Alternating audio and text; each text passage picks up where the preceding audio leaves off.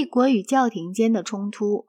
从教皇格雷高里七世到公元十三世纪中叶为止，欧洲历史集中于教会与世俗国王间的，主要是和皇帝间的，但有时也是和法兰西王或英格兰王间的权力斗争。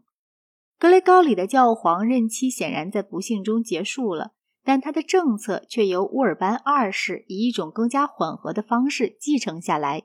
他重申反对僧侣。由俗界续任的教令，并要求主教的选任经由僧侣和群众的自由选举。但在实践上，要是俗界选任的人善良，那么他也并不去争执。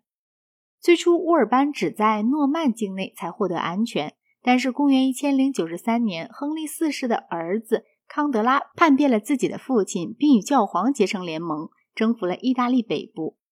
那里的伦巴底联盟以米兰为首的诸城市的联盟拥戴了教皇。公元一千零九十四年，乌尔班举行了一次横贯意大利北部以及法兰西的胜利游行。他也战胜了法兰西王菲利普。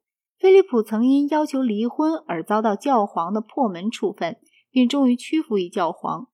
公元一千零九十五年，乌尔班在克雷尔蒙宗教会议上宣布发动第一次十字军，这事曾激起一阵。宗教热潮，并导致了教皇权柄的增长和一场凶残的犹太人屠杀。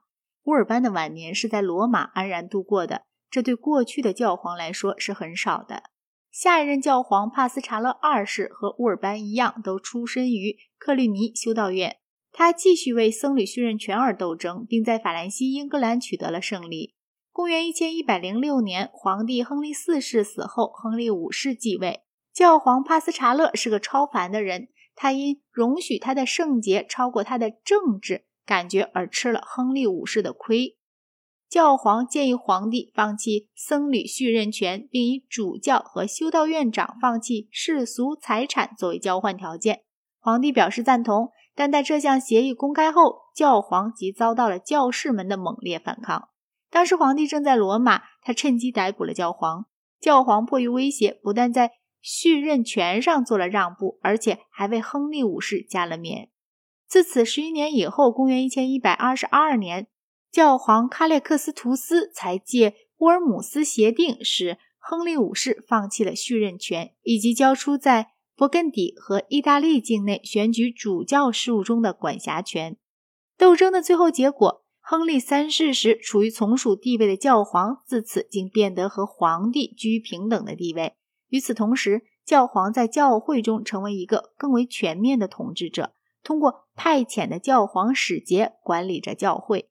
教皇权力的增强降低了主教们相对的重要性。教皇的选举现在已摆脱了俗界的控制，而僧侣们也一般比改革运动前变得更加有品德了。